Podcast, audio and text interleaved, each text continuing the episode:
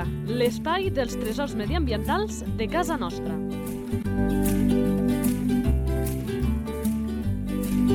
Un espai conduït per Francesc Balanyà. Molt bones a tots i a totes. Arriba una nova edició del Lleida Natura. I a més, ho fem endinsant-nos a conèixer uns eh, nous animals, un nou animal d'una família que encara no ho havíem fet, però ja sabeu que el descobrim sempre amb la nostra sintonia de la fitxa tècnica. Abans de fer-ho, el que farem és presentar, que aquí donarà una mica de pista sobre què parlarem al nostre convidat. Parlem del director tècnic del Centre de Recuperació d'Amfibis i Rèptils de Catalunya, en Joaquim Soler. Molt bones. Hola, molt bones. Que ens ha rebut a casa seva, amb aquest centre de, de referència, i amb ell anirem a conèixer aquest animal. La fitxa tècnica. Nom comú. Gripau corredor. Nom científic. Epidalea calamita. Esperança de vida. Aproximadament 4 o 5 anys. Hàbitat. Doncs llocs humits, eh, bessots, llocs, punts on hi hagi aigua o humitat. Distribució. La distribució és molt àmplia, de fet agafa tot Catalunya, part d'Espanya i alguns llocs d'Europa. És una espècie àmpliament distribuïda. Salut de l'espècie. La salut de l'espècie, diguem que de moment encara està prou bé, Que això, parlant d'amfibis, és molt. que això parlant d'amfibis és molt. Relació amb els humans. Problemàtiques.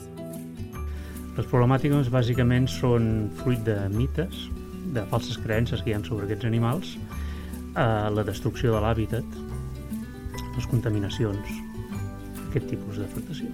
Després hi entrarem més àmpliament, eh, però abans també, molt ràpidament, Identificació a la natura. Bueno, és un animalet, el gripau corredor no és gaire gran, deu fer com a, com a molt, pot arribar a fer uns 5 centímetres, més o menys. És rodanxó de color verd, d'un verd eh, prou vistós, amb una ratlla de color groc, generalment, que li va des del cap fins a la, a la part de darrere del cos. I amb les potetes eh, relativament curtes, és a dir, al revés de les granotes, doncs són animals, els gripaus que tenen les potes de darrere curtes i no solen saltar, i el que, el que, com diu el seu nom, corren, corren i prou ràpid.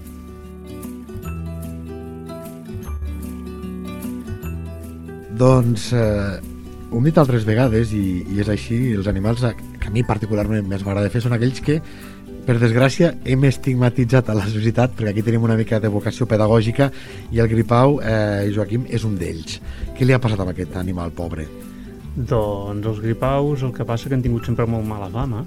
Uh, molta gent es pensa que són verinosos i no ho són.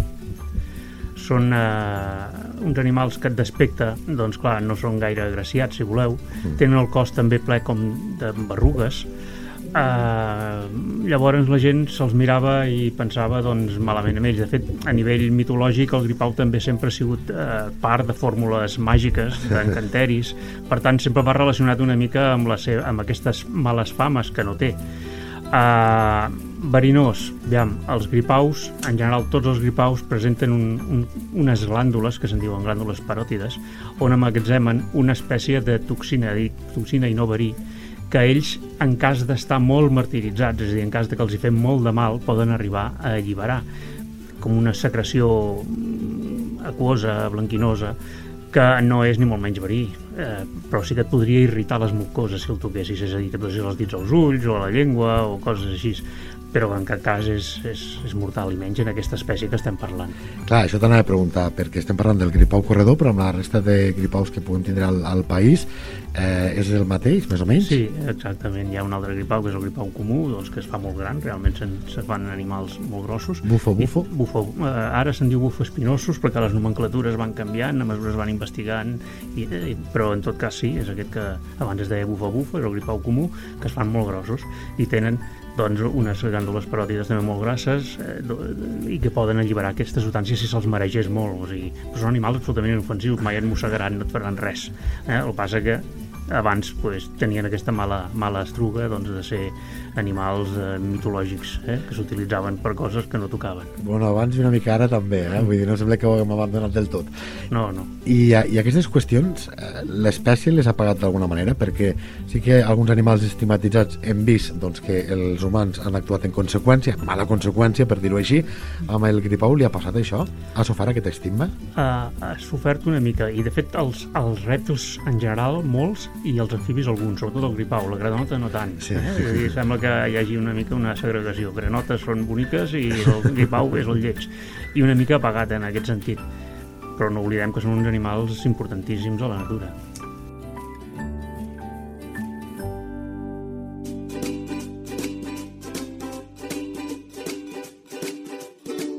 Doncs arriba la part que més m'agrada, aquesta de descobrir curiositats dels nostres animals. ¿Sabies que Doncs sí, sabíeu, o si voleu saber realment l'alimentació d'un gripau i dels amfibis en general, bàsicament són insectes invertebrats. I en el cas del gripau corredor, el 90% de la seva alimentació, o 80%, és a dir, una proporció molt alta, la conformen les formigues.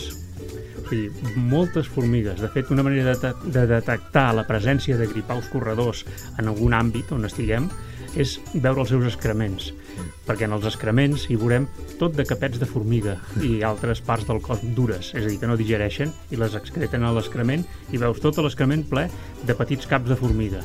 O sigui, és, eh, realment és un animal que s'alimenta moltíssim de les formigues i d'altres insectes, eh? amb la qual cosa estem dient que els amfibis en general, els gripaus granotes, són uns aliats absoluts eh, de, dels conreus i de les activitats agrícoles, és a dir, sense gripaus tindríem molts més eh, plagues d'insectes. Clar, eh, mentre deies això he intentat visualitzar l'animal allà eh, berenant. eh, llavors, eh, no sé per què me venia la, la imatge de animal nocturno crepuscular.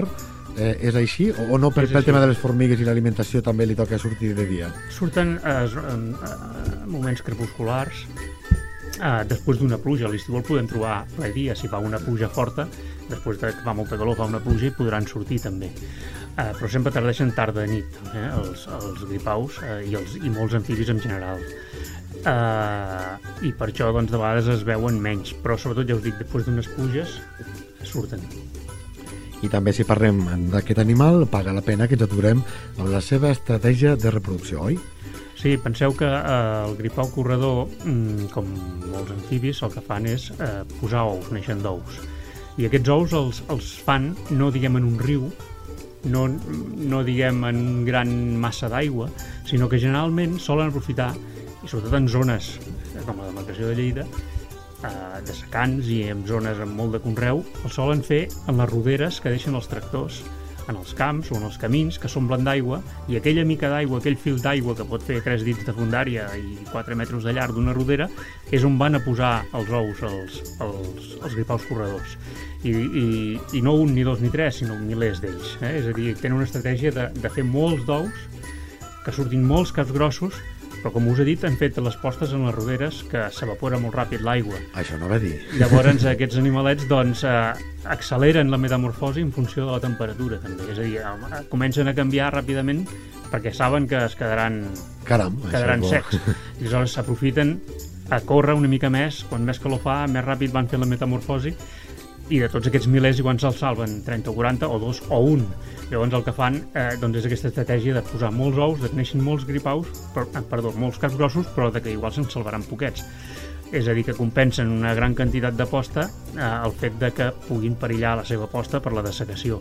És a dir, són animals que posen en, els ous en llocs amb, amb poca aigua, per entendre's, o en basses, en basses també temporals, o en basses d'aigua sempre eh, fixa, però en tot cas no els veurem en- un riu, per entendre'ns, eh? no, no, és a dir, la seva estratègia, per això el podem trobar en zones de secà, és a dir, és un animal que els poden, es poden trobar en molts llocs de la demarcació de Lleida. Uh -huh. Però en quina època és eh, aquesta posta? Perquè Doncs estic pensant en la- calor de Lleida sí, rigorosa. La, la posta sol ser sempre a partir de primavera fins als principis de juny, eh? més o menys, fluctuant depèn de l'any. encara no són te temperatures rigoroses perquè estava pensant en aquestes rodades de tractor dic No, que ràpid no. s'ha d'evaporar l'aigua allà, saps? Correcte. Uh -huh.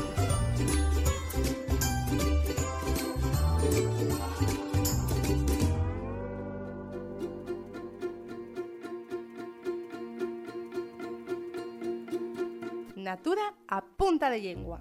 Doncs, eh, més que informar, el que farem, aprofitant aquesta secció, és preguntar-li al Joaquim si aquesta etiqueta, aquest cognom de Gripau Corredor, eh, li ve donat pel que ens ha dit ara, de que pot córrer molt a fer la metamorfosi, o és per altres motius? B- Bàsicament és pel fet de desplaçar-se caminant i corrent relativament ràpid, eh? no ens pensem que són uns velocistes, però sí que en més de que les granotes, per exemple, sabem que caminen i salten, fan sants llargs, els gripaus el que fan és desplaçar-se caminant corrent, eh? no tenen aquesta capacitat de saltar, poden fer petits saltirons però no grans salts, però el que fan és desplaçar-se cor corrent, per això gripau corredor. Eh?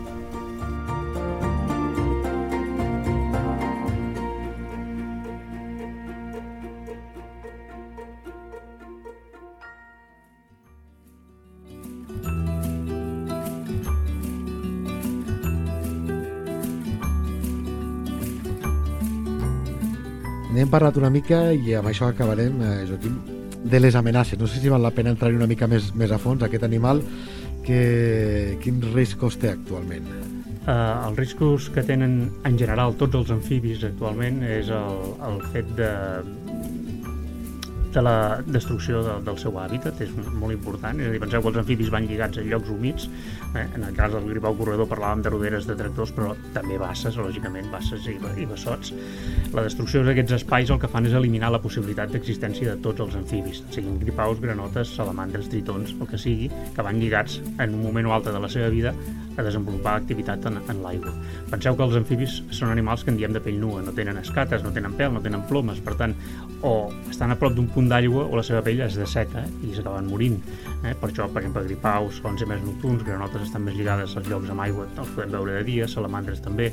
És a dir, són animals que depenen estrictament d'uns llocs de punts d'aigua. Llavors, si contaminem o destruïm aquests llocs d'aigua, eh, posem en perill, lògicament, la, la, els amfibis en general i el gripau, per descomptat. Amfibis són bioindicadors, no? Són bioindicadors sí, de qualitat d'aigua, per descomptat, alguns molt, com per exemple la salamandra, que són, eh, o els tritons, són d'aigües eh, cristal·lines, potser la, la granota pot aguantar una mica més, i els gripaus, com que no són estrictament lligats a, a, sempre dintre de, de basses, sinó que hi van a fer la posta o estan a la vora, humitejant, potser no tant, però en tot cas sí, sí, lògicament són, són bioindicadors.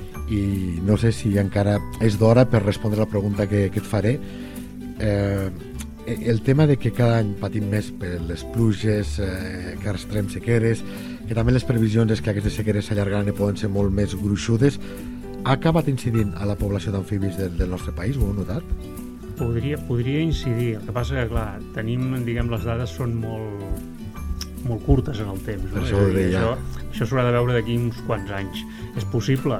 Pot ser que l'augment de, de sequetat i de, en el canvi d'augment de temperatures pugui, pugui afectar en els cicles eh, reproductius d'aquestes espècies. No ho sabem. Eh? Això, en principi, és, és, no hi ha suficients dades en aquests moments per valorar-ho. Doncs tot un luxe aquestes explicacions que ens ha donat el director tècnic d'aquest centre de recuperació d'amfibis i rèptils de Catalunya, el Joaquim Soler, aquí de veritat, de veritat, li agraïm aquesta estoneta. Moltes gràcies i fins ben aviat. Gràcies a vosaltres.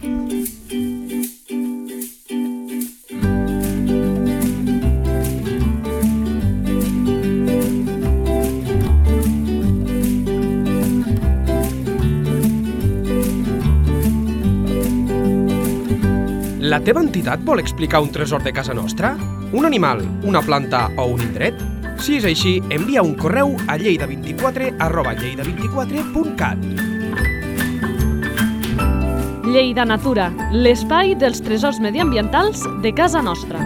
Un espai conduït per Francesc Balanyà.